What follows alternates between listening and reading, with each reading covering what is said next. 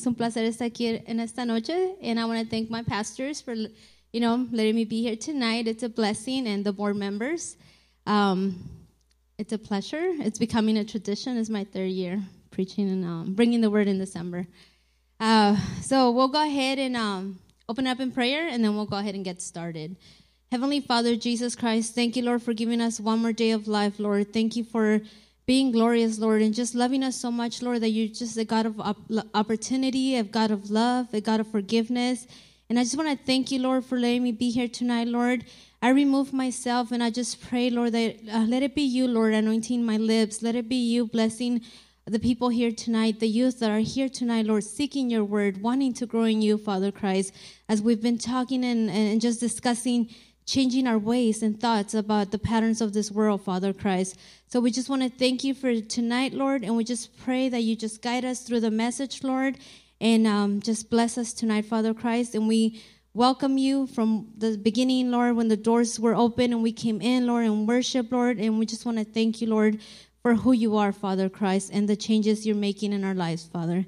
In the name of Jesus, amen. Okay, brothers and sisters, if you guys can go ahead and sit down. And um, today's topic is uh, we've had so many throughout the year, so I get to um, end this year. There's still, we still have a few more days, but today's topic is the way change the way you think about leadership. It's right there, and the reason why I chose this topic is in terms of like the context of you being a leader.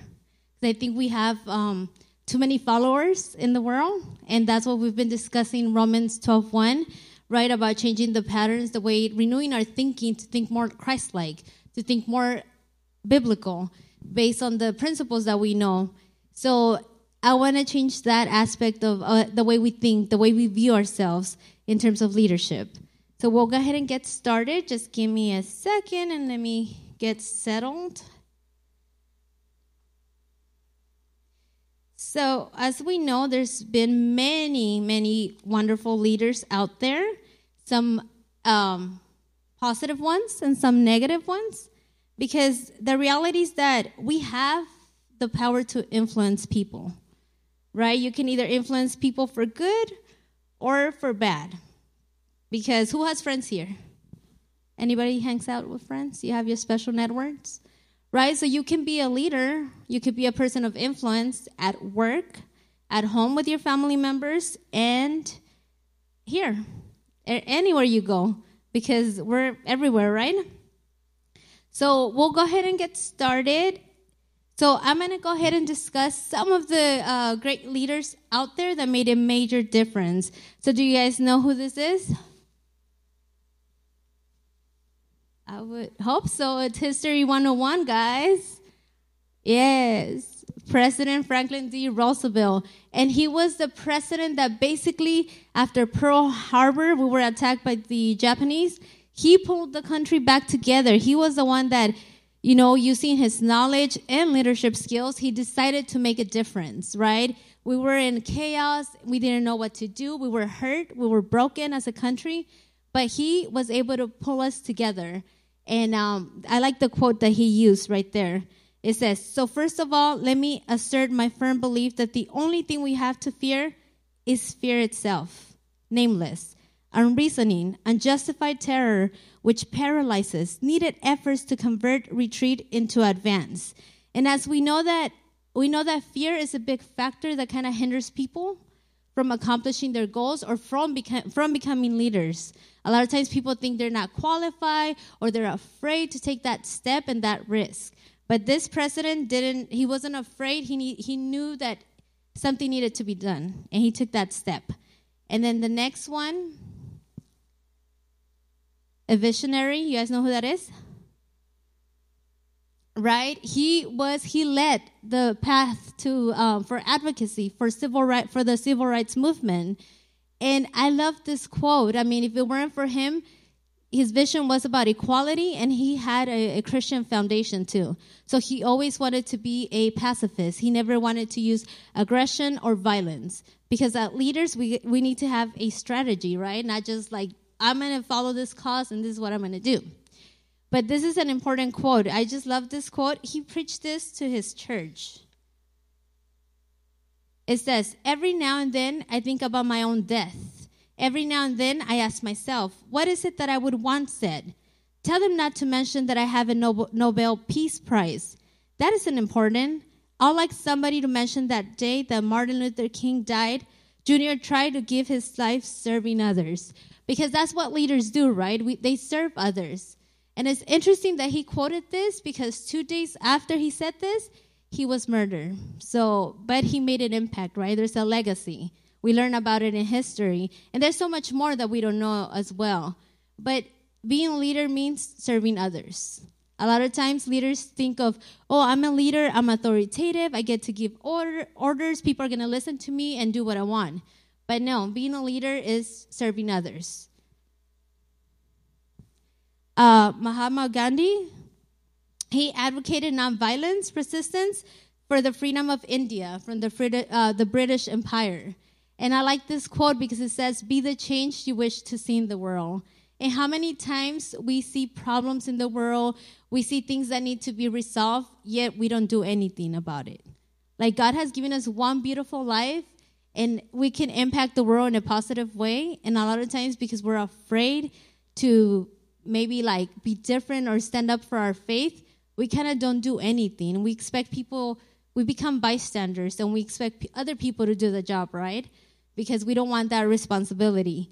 But through peace, he was able to um, set his country, you know, with peaceful strikes and boycotts, he was able to, they were able to obtain their freedom from the British Empire. The next one is Mr. Mandela. Anyone familiar with him? So it's interesting to think, right, when we think of race and um, segregation and racial discrimination, a lot of times we think we're the only ones, right? It only happens here, but it happens anywhere. There's problems everywhere. So this happened in India. He's one. Um, he fought for that uh, equality between the um, Africans that were white and the Africans that were dark skinned. Um, and it's interesting because he was in prison for almost 27 years, I believe. And he learned one concept. He said, In order for me to be a leader, I need to not have bitterness. I need to be able to forgive those that have offended me and be able to make a difference. So it wasn't until then that he was able to actually be an effective leader. And um, there's many more. Mother Mother Teresa is one of them, and um, many, many more. I'm sure you guys can name some, some of the top of your head. But some of the qualities that we note in leaders are that they treat others well. Because would you follow someone that doesn't treat you well? No, and the reality is that there's people out there that are kind of hanging out with people, following their steps, and they're not, they're toxic, right? They're not being treated well. Other things, leaders have a focus. They don't get distracted with nonsense. They have a goal and they have a vision, and they're like, this is it. I need to set my mind to it. They, other qualities are respect, intelligence, uh, humility, right? Passion. They have a drive. Because if you're not passionate about something, then what is our purpose? Right? When you think about it, like if you're not, what, what, what drives you every day to wake up every morning? For some of you guys, your drive might be to get into that college or finish your, your college degree or get that promotion at work. But there has to be a purpose in everyone. Other qualities are empathy, excellence, and that's just a few to name some. But I know we can go ahead and the list would go on and on. So, what did these leaders have in common? Well, uh, the reason why I kind of started discussing this topic is because I'm taking a class for work that has to do with leadership. So I'm learning all this new context, um, different content, and it's kind of giving me an open mind, right? A different perspective about leadership. Because sometimes we think we um, we kind of have it all together or just you know? So it gives you a different perspective. So in terms of um, what did they have? These leaders had a vision and they became influencers of their time. Obviously like i said without purpose without vision then you can't really go anywhere right? You kind of become stuck. So um, this quote is interesting by john um, Mattone, i think. He's a top executive and he's a coach. And he said Every one of these leaders has something we call well-timed unreasonableness. Unreasonableness. In this specific way, they all insisted, keep insisted. Think of that word. That's being persistent, like not giving into something else. They were they insisted on adapting the world to an on adapting the world to an ideal they held instead of choosing the reasonable path of adapting themselves to the world. So what this means is that these leaders, Martin Luther King and uh, Mr. Mandela, they didn't adapt to the ideals of the world, but instead they said, "I have a better idea." So instead of me adapting to the world and conforming to the patterns, I'm going to bring my ideas to the world and my vision. So that was interesting to me because otherwise we wouldn't have seen change. So leaders, by definition, are individuals who influence others. So you are a leader, whether you want to believe it or not, because you influence people. You're, like I said, you can influence your family, your coworkers, and the people around you. So leaders encourage other people to become better people, to a higher performance, and just for, you know, like, you want to hang out, like Pastor always says, right? Dime con quién andas y te diré quién eres. If you hang out with people that like to study and do well in school, then you're going to be motivated, right, and encouraged to study. But if you hang out with people that are telling you to like ditch school or just kind of dissuade you, you know, from doing good in school, then you're not going to be successful. So, you know, that's what I'm saying. Like, we as leaders have to motivate other people to become better people, to to do better in life, right? Have better goals.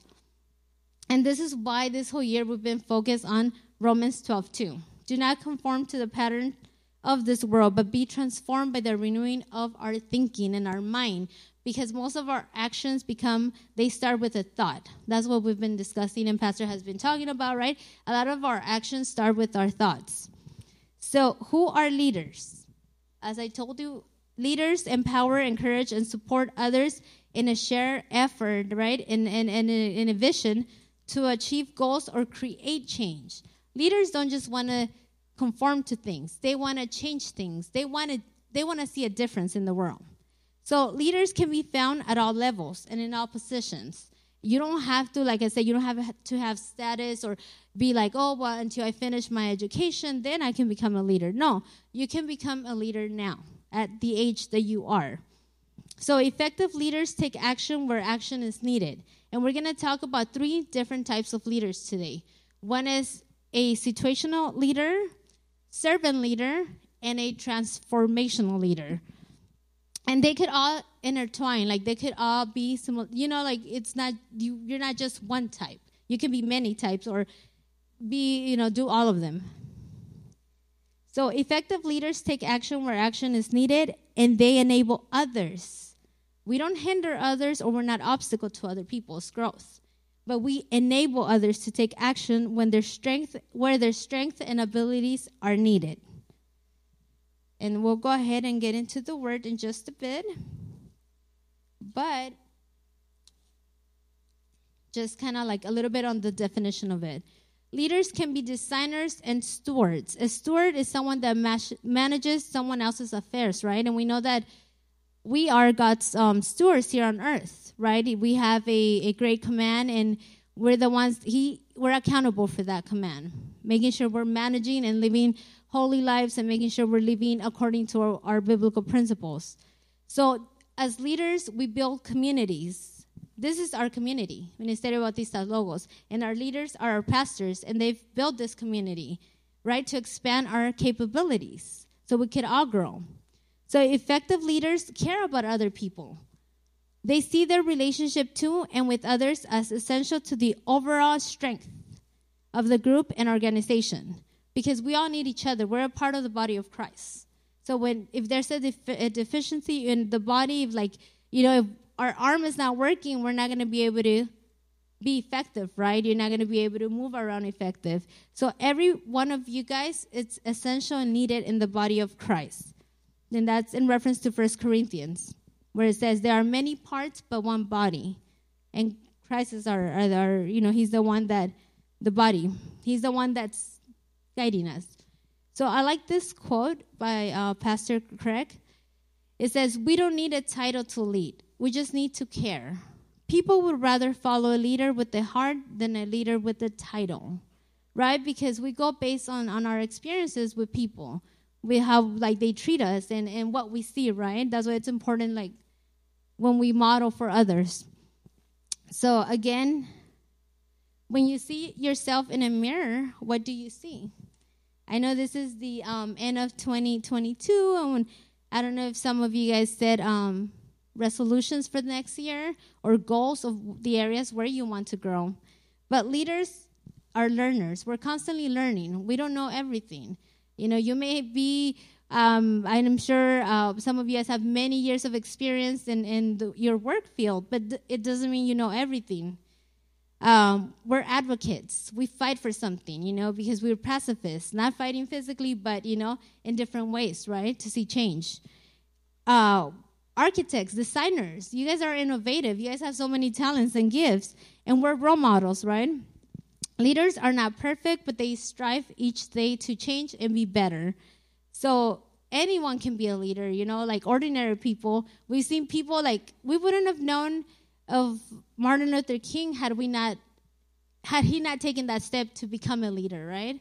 So it could be anybody that uh, any or any person as long as you have that desire to to grow and, and be different.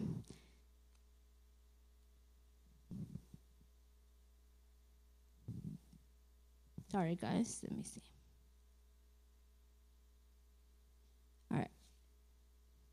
So these are the three types of leadership that I'm going to discuss. I know the first one I did mention is a situational leadership. So this one is you act, you know, change is needed and you do something. Leadership can be situational in a sense that sometimes a circumstance and, and other factors in a given situation will determine who will emerge as a leader. We remember the parable of the Good uh, Samaritan, right? Uh, the there was someone that got hurt on the way, and then you saw a priest walk by. He didn't do anything. There was a circumstance and a situation that needed something needed to be done. Some someone needed help. So the good Samaritan, who was the least expected, because he was judged in different ways just based on his um, of who he was, he rose to the challenge and he did something. He helped the wounded person. You know, so a situational uh, leader will rise to the occasion, as was the case of Rosa Parks, who was sitting in a bus and he opted not to get off the bus when they asked her to uh, get off the, the bus. That was the beginning. That's what triggered that change, right, of the civil rights movement. And then more action happened. Uh, if we go based on biblical, Esther was the great leader. She rose to the occasion, you know, because of her courage and her faith. Even though at first she was timid and she was nervous, and she's like, "No, I don't think I can do it," um, but she rose to the occasion and she talked to the king. I mean, anybody could have died. I mean, just the fact that she wanted to confront the king is like she could have. They could have killed her right away, but because of her um, courage and leadership. Uh, she helped her people. She protected them from genocide because they were targeting the Jewish people. And then the other one is servant leadership. So, leadership can mean serving others, as I explained earlier. Uh, before Joseph became a leader with dominion and authority, he first had to develop the heart of a servant. So, we know that Joseph came into the world and he had a purpose, right? He had a dream that kind of his brothers were like, they hated him for that dream. But we know that he kind of had to go through a process, and we all know we all need to go to, through that process, right? A different process, but some type of process. And then he learned how to serve others through that process. A transformational leader is someone who changes both the leader and the follower into better people and better leaders. So after Elijah was taken up from the whirlwind into um, heaven, we know that he was training someone else to take over him and that was um, I always get them Elijah. I get them twisted. So Elijah received a double portion of his power. So that's in Second Kings 2 15, 15, where it says, The spirit of Elijah is resting on Elisha. So now I'm going to go ahead. Today we're going to discuss a leader that we all know. And I don't know what are your thoughts on him, but we've learned so much from him because he's talked about in the Old Testament and the New Testament as well. So Moses, an example of a situational servant, of a situational leader, servant, and transformational leader. So we'll go ahead and discuss a little bit about him. If you guys could please open up your Bibles and we're going to go to Acts. Um, I believe it's 7, but give me a second.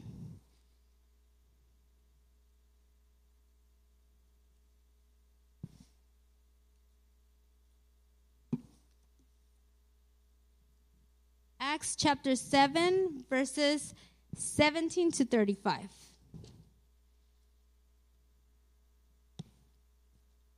And I do have a different version, but we can use the NIV one if you guys have it. So this is Stephen giving a sermon, um, and as you know, Stephen was a, uh, one of the first martyrs that kind of gave his life right for um, serving and sharing the gospel. So this is uh, verse 17 Moses, a rejected Savior. So this was the speech he gave. And I found it interesting because I'm going to go back and forth between Exodus 3 and then um, Acts 7. So we'll go ahead and I, I'll get started.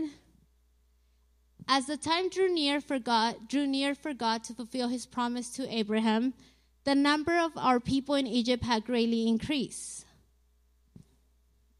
Yes, keep going.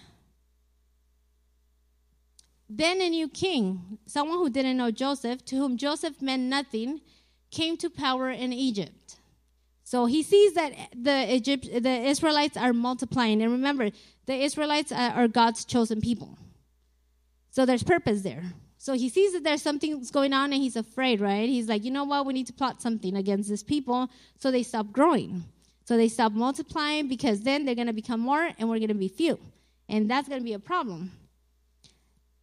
And we go to verse uh, 3.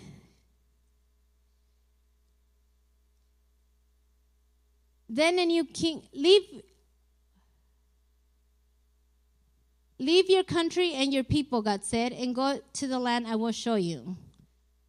So I'm gonna move a little bit forward and I'm gonna go ahead and um go to seven and I'm gonna go to verse 17 on my Bible if that's okay, guys. So as as we read, as the time was drawing near to fulfill God's uh, the promise that God had made to Abraham, the people flourished and multiplied in Egypt until a different king who did not know Joseph ruled over Egypt. He dealt deceitfully with our race and oppressed. You guys know the definition of oppress? Oppress is conflict, right? Being crushed. Sometimes we feel we're oppressed more than what more than what we can handle. So oppress our ancestors by making them leave their infants outside so they wouldn't survive. At this time Moses was born and he was be- he was beautiful in God's sight. He was cared for in his father's home for 3 months. And when he was left out, Pharaoh's daughter adopted and raised him as her own, as her own son.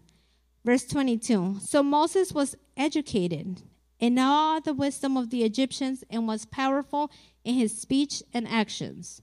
And he was approaching the age of 40. So we see this drastic change, right? He's become, he's now more of an adult. He decided to visit his brothers, the Israelites. When he saw one of them being mistreated, he came to his rescue and avenged the oppressed men by striking down the Egyptian. That means he killed him.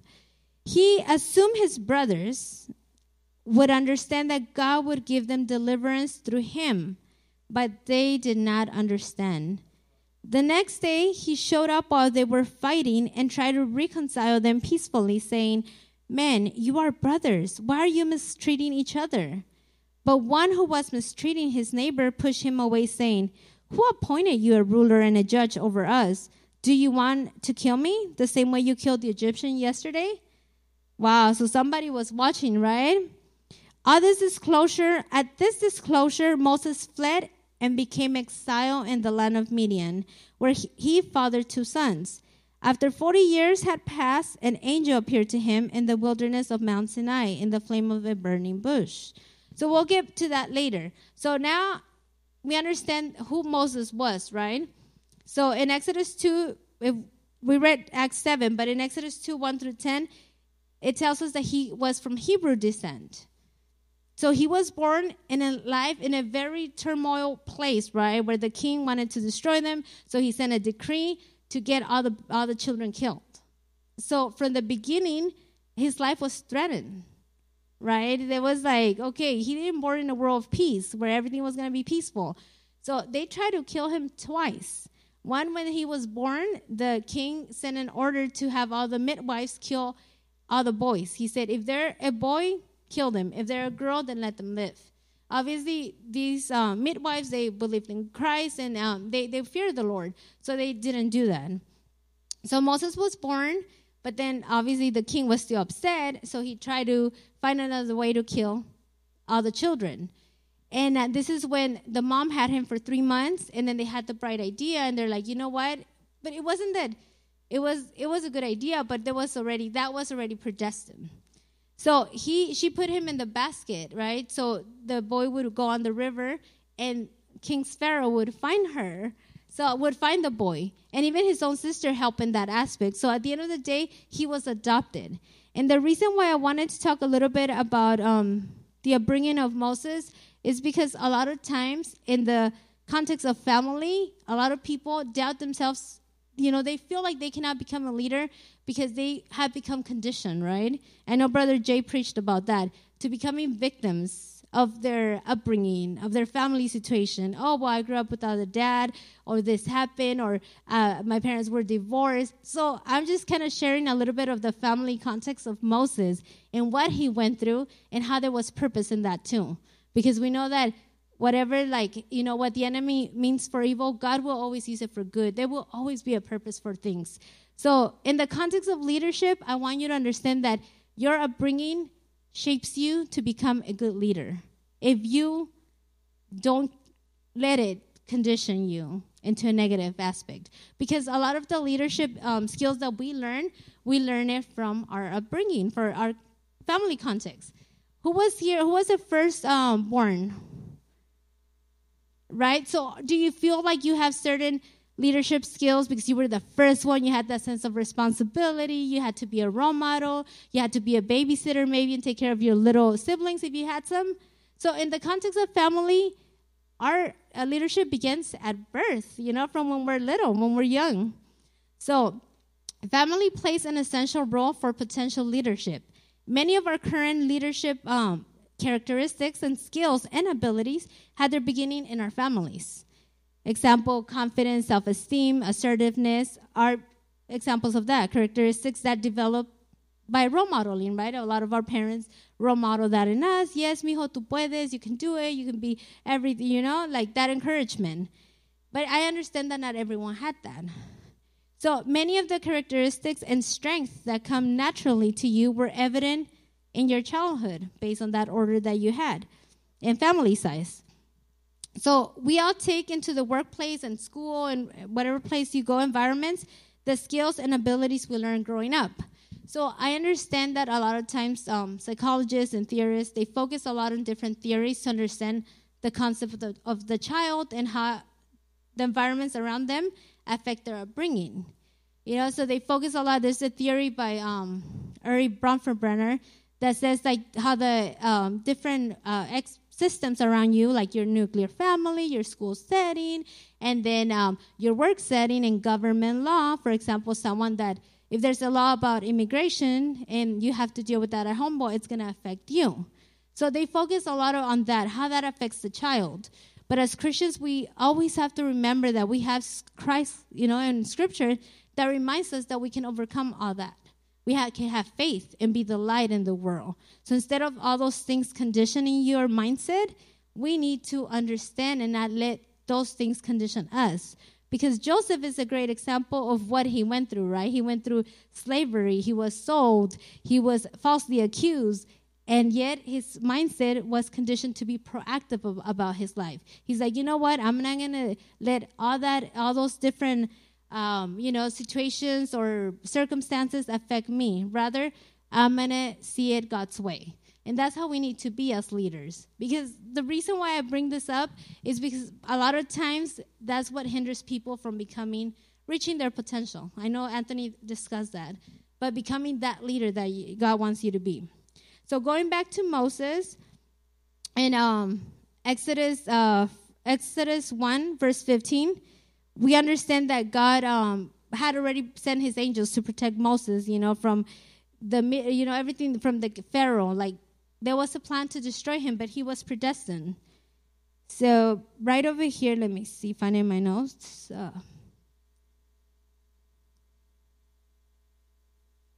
Acts 17 22. Sorry, I'm going to go back to Acts 17 22. So, Moses, we understand that Moses, like I said, the context of your family has a lot to do with your success. For example, Moses was raised in two cultures, right? Two different uh, families. He had an idea of his identity because he understood, he went back, right, at 40 to go see his ancestors, his like people. So, he understood he was Hebrew.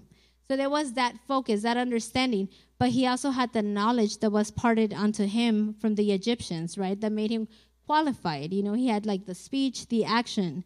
But a lot of times, you know, like maybe we forget when we go back to reading um, in Acts, we understand that it says right there that Moses from birth, it says that he was beautiful in God's sight. And that takes me to Psalms 139 that all of you guys, you know, all of us have been predestined. We've been beautifully and wonderfully created since you guys were in your mother's womb. Jeremiah 1 5, right? God reminds Jeremiah, since you were in your mother's womb, I had predestined you to become a prophet. So we understand that Moses' birth has a purpose. And as we continue, we go on to Moses, considering like, who, me, a leader? Sometimes we kind of feel like that, right? Like Moses was called to become a leader. There was, you know, a situation he needed to become that leader. But a lot of times we question ourselves, like, who, me, a leader? I don't know. Perhaps not me. Perhaps someone else, right, can do better. So, leaders are both born and made. But for us, we're all born leaders because we all have Christ like. You know, we all have Christ in us. Like, He's the one that helps us so we were all born with some natural strength and gifts and abilities, things we do effortlessly without much thought. Like someone can delegate problems right away because they're just good at that. Like they were growing up and they had to learn to do that at home. Others, we might struggle with that. So we also have skills and abilities that are a result of practice, hard work, and training. So becoming a leader doesn't just like happen, you know, we have to there's certain qualities that we have to work, you know, like for example, you know, in terms of leadership here, right, we need to make sure we're reading the word, that we're praying, because if there's no effort, then, you know, there's not going to be any growth. So as Christians, we also possess, we have an additional gift, right? We talk about natural talents and abilities that you can learn and, and train in, but we have spiritual gifts, which are the ones that are distributed by God, right, according to his purpose. And if we could go to 1 Corinthians 12, verse 7 through um, 11, please. And NIV should be good.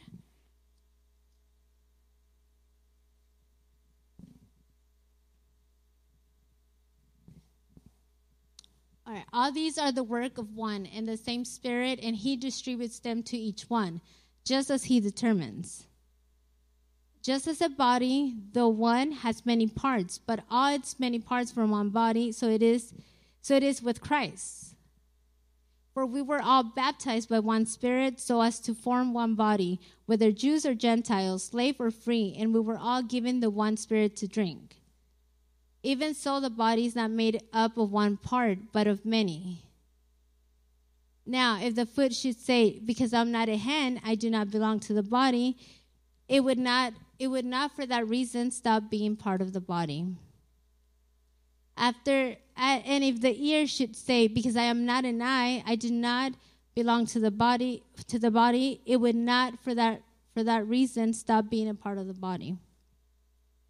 If the whole body were an eye, where would the sense of hearing be? If the whole body were an ear, where would the sense of smell be?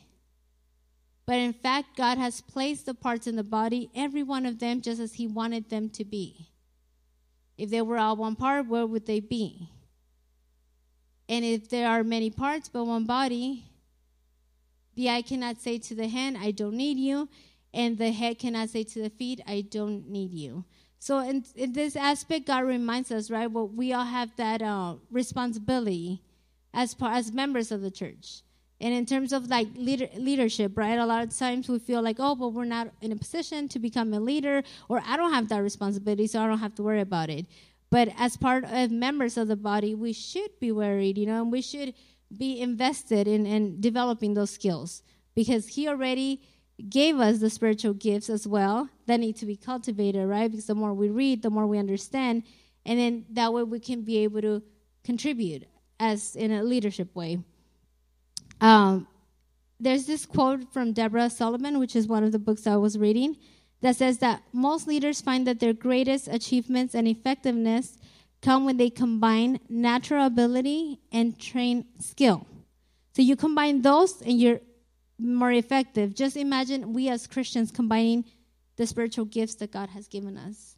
So if we were to utilize all three, we would be more impactful.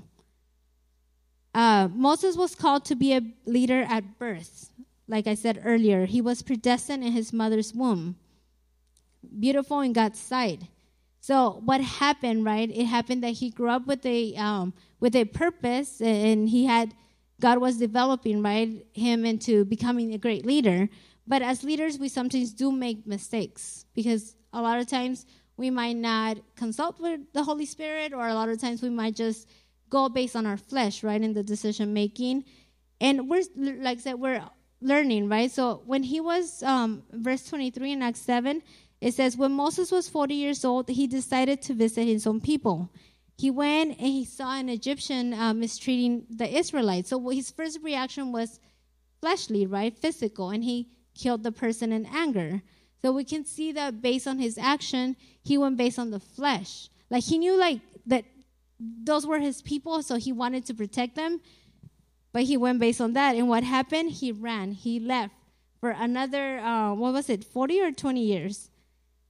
I think it was 40 years. Around there, right? So he left and he like escaped, right? So God had a purpose for him, but he was so afraid because that action, that that mistake, or that um, yeah, that action, the consequences were that it instilled fear in him. So he was afraid. So he left. But yet, even when we walk away, right, God reminds us that, hey, there's still purpose in you. Like, I still want to use you in the ministry. And that's what happened to him. He um, left, but then God met him at the burning bush. So we could go to Exodus chapter 3.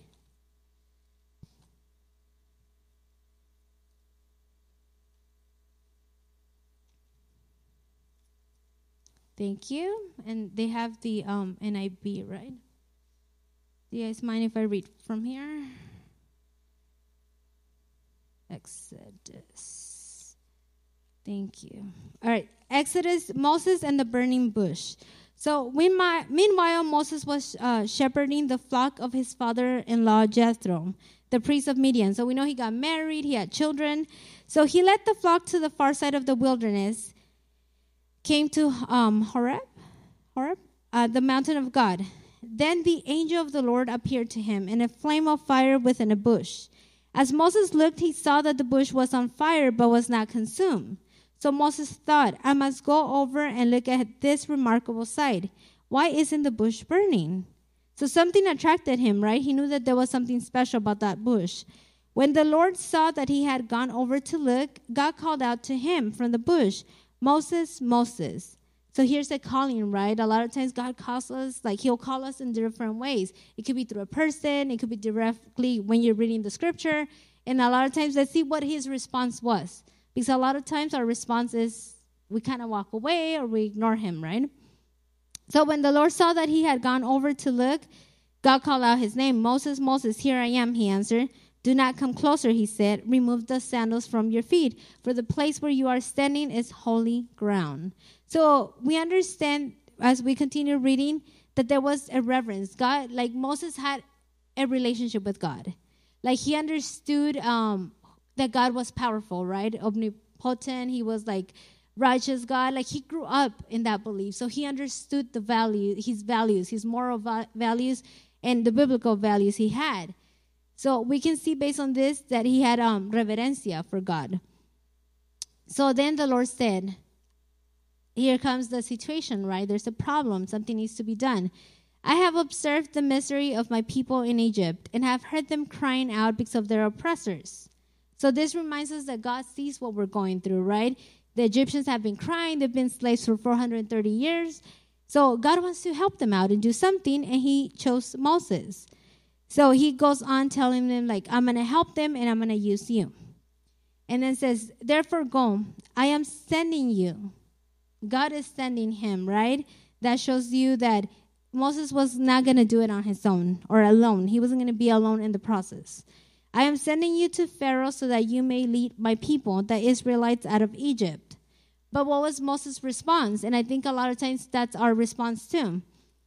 He says, Well, who am I that I should go to Pharaoh and that I should bring the Israelites out of Egypt? So I think a lot of times we question, right, our, our calling or, or, the ministry or just certain things, even in, in, in the secular world, right? Oh, but what about me, Lord? Like, I'm not equipped to do that. But right here, God chose him. He's telling him, You're not going to do it alone. You know, so a lot of times we find ourselves feeling not equipped to do things, unqualified. But then God reminds him, I will certainly be with you, and this will be the sign to you that I have sent you. When you bring the people out of Egypt, you will all worship God at this mountain.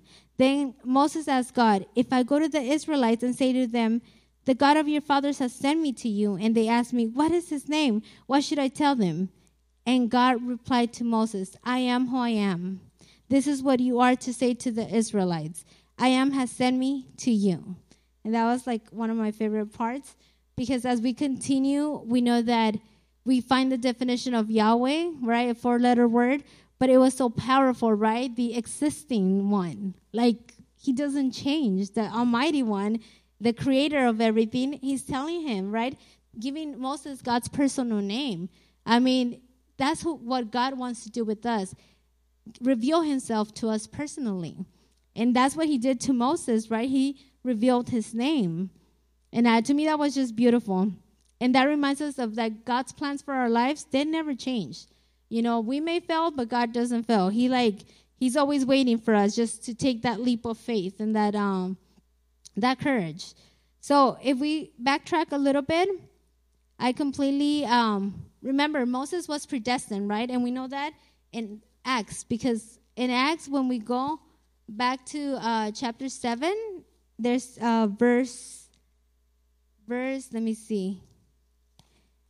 Uh, verse uh, 25, where it says, um, when he goes and he tries to help his uh, his brother, right, his brethren, and then um, the Egyptian, uh, the brethren tells him, "Oh, well, who are you, right? Like, are you gonna kill me?"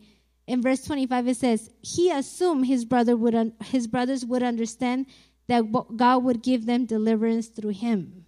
So Moses knew that he was called for God's purpose. Like he, God was going to use him to deliver the people. So we all know that we are called for God's purpose. And uh, back then, they, they obviously didn't understand that. But Moses himself kind of questioned it too, right? A little bit. So God promised that he was going to be with him. And that's the same promise he has for us. Whatever uh, challenges we face, he has promised to be with us. So, in the process of leadership, as I mentioned, God reveals himself. He revealed himself to Moses, and he has promised to reveal himself to us as well. So, we are called leaders to influence others, and we share. We remember I said that a leader has a shared vision. So, we all of us have that. I'm going to go back to the PowerPoint we all have that same uh, shared vision. So that was the commandment that Oh, so before I jump into that one, I just want to remind you that as leaders, we will have opposition. Like Moses had opposition from the beginning, right? When he was tried, he, they attempted to kill him multiple times. Then he had to face Pharaoh. It was challenge after challenge, the plagues, and then many things, right? But in all those um, challenges, he had to dive deeper into his relationship with Christ we learn from our mistakes. So obviously Moses wasn't perfect. He had to learn from his mistakes, right? Because the people that he was leading, they were parted. They had a divided heart. The Israelites a lot of times questioned their own purpose, right? A lot of times they were like, "Oh, you know what? We had a good time. We had it better when we were slaves because everything was provided to us." And right, and we understand that God's word says that Jesus came to set us free from, you know, and a lot of times we, the Egyptians had that mindset like, okay, following, you know, being obedient to to following Moses is kind of more complicated. Like we're facing all these challenges. There's not in their eyes there wasn't enough food or supply or provision, even though God was providing everything that He needed. They needed, but in their minds, they were kind of their hearts were divided between the land of the Egyptians and the promised land that God had promised for them. So, as leaders, we will need courage, we will need discipline and effort uh, Moses needed courage to, he needed that courage to say, you know, yes, Lord, I will do it. You know, and even though he hesitated at the beginning, God reminded him, right, that it was through his strength. We must rely on the Holy Spirit and not our own strength. I think um, a lot of times we think it's, uh, we're like on our own, like it's going to be based on our abilities or, you know, and it's like in, in this life, you know, in this, en este mundo terrenal, um, Dios nos ha enviado al Espíritu Santo. Brother Tony opened up with that about him. You know, he's our counselor. He's the one that advocates for us. He's the one that guides us. So I like this uh, verse that says, "Rise up and take courage," because 2023 we're gonna be uh, faced with new challenges, and this is where you're gonna have to decide what kind of person do you want to be. Do you want to be a leader, or do you want to keep being a follower? And I think the new um, topic that we're going to be discussing is focus on being leaders, being effective leaders, because God has predestined us for victory. You know, we're saved. We're all saved. We know where we're going, right? We have our home in our, our heavenly home. So Second Peter 1 3 uh, reminds us that it is through his power. It says, his divine power, not our strength, not our power, but his divine divine power has given us everything we need for a godly life through our knowledge of him who called us by his own glory and goodness.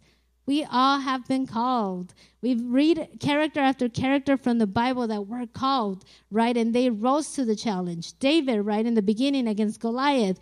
Was he afraid? Yes, right? He was his uh, focus was on the physical, right? Oh, that's a giant. He's big. Like, I don't think I can confront that.